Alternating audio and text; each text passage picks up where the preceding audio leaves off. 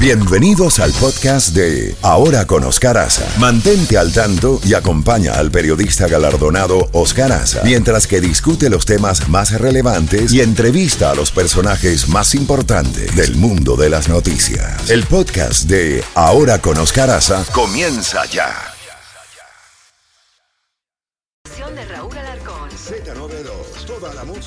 80, 90 y más. La Z Mañana, una mañana diferente. Ahora con Oscar Aza, disfrútala en Z92.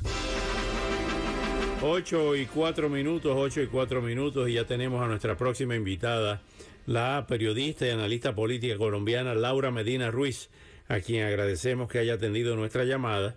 Eh, Laura, gracias por, por estar con nosotros.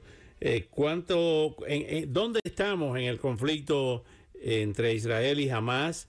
Eh, se habla de negociaciones para un intercambio de rehenes por prisioneros palestinos, pero por otra parte, Benjamín Netanyahu dijo ayer en las últimas horas que la ofensiva no se iba a detener, la ofensiva de la Fuerza de Defensa de Israel contra el grupo terrorista Hamas. Cuéntanos eh, una actualización en la mañana de hoy, cómo están las cosas. Bienvenida.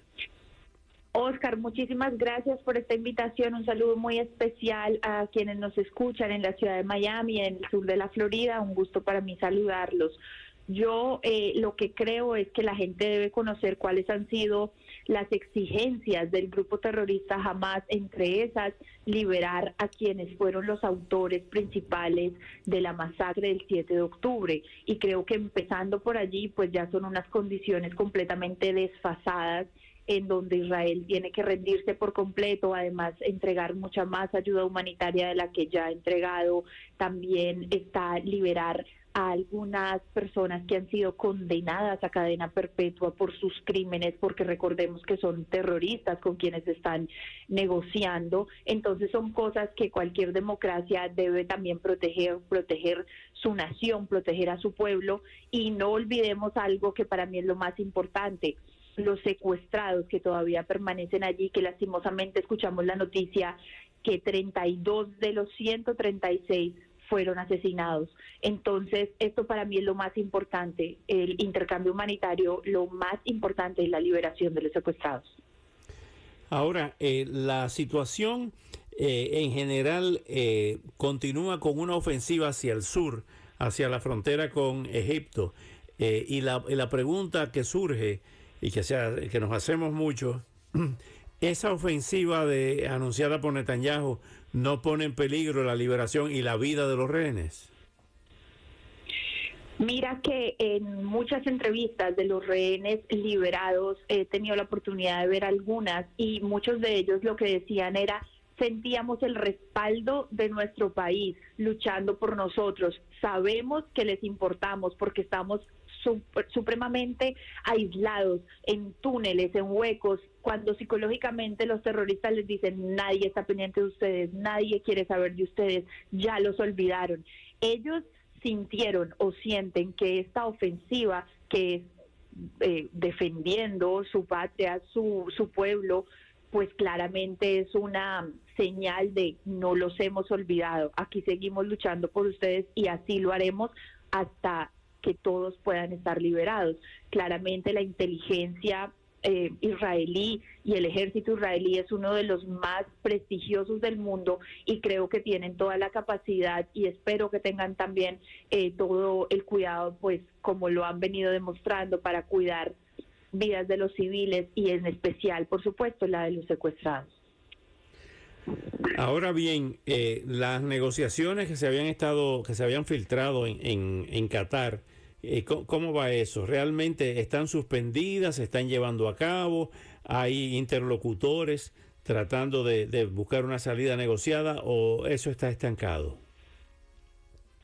Lo último que revisé sobre este tema es que también hay unas negociaciones muy fuertes para prevenir una guerra en el norte con Hezbollah el Líbano, yo creo que son es un país que no quiere entrar a la guerra, pero este grupo extremista Hezbollah, pues creo que siempre se ha sentido la amenaza que representa. Entonces, el tema de Qatar y Estados Unidos eh, junto a otros países árabes que de pronto no son tan visibles, pero que sí tienen la intención de que haya paz en Medio Oriente, que creo que es lo que la mayoría de los países quieren, pero no lo hacen tan público, eh, es esa, pues lograr que no se extienda la guerra, que se liberen a los secuestrados y en este caso pues no tener que entregar a un montón de terroristas que hay como dato curioso, la hermana de Sinwar es eh, una persona israelí y su hijo, eh, un bebé prematuro que está siendo atendido en Israel. Entonces es supremamente irónico que tilden a Israel de ser un estado de apartheid y que no y que lo único que quiere es bueno todo lo de lo que señala en Israel cuando mira este ejemplo tan poderoso es la hermana del terrorista de Hamas una de las cabezas más importantes de ese grupo si no la más importante pues cómo será que atienden a su propio sobrino, un bebé prematuro. Es, es una locura, pero yo lo que creo es que estos países tendrán que seguir mediando, por supuesto, con la ayuda de Estados Unidos y con la ayuda de Qatar junto a otros países árabes, lograr que, eh, como te digo, se liberen a los secuestrados y la guerra baje eh, en su nivel de eh, se, se, desescale la, intensidad de la guerra. Esperemos que haya una, una salida a todo esto. Laura, muchísimas gracias por estos valiosos minutos y hasta una próxima oportunidad.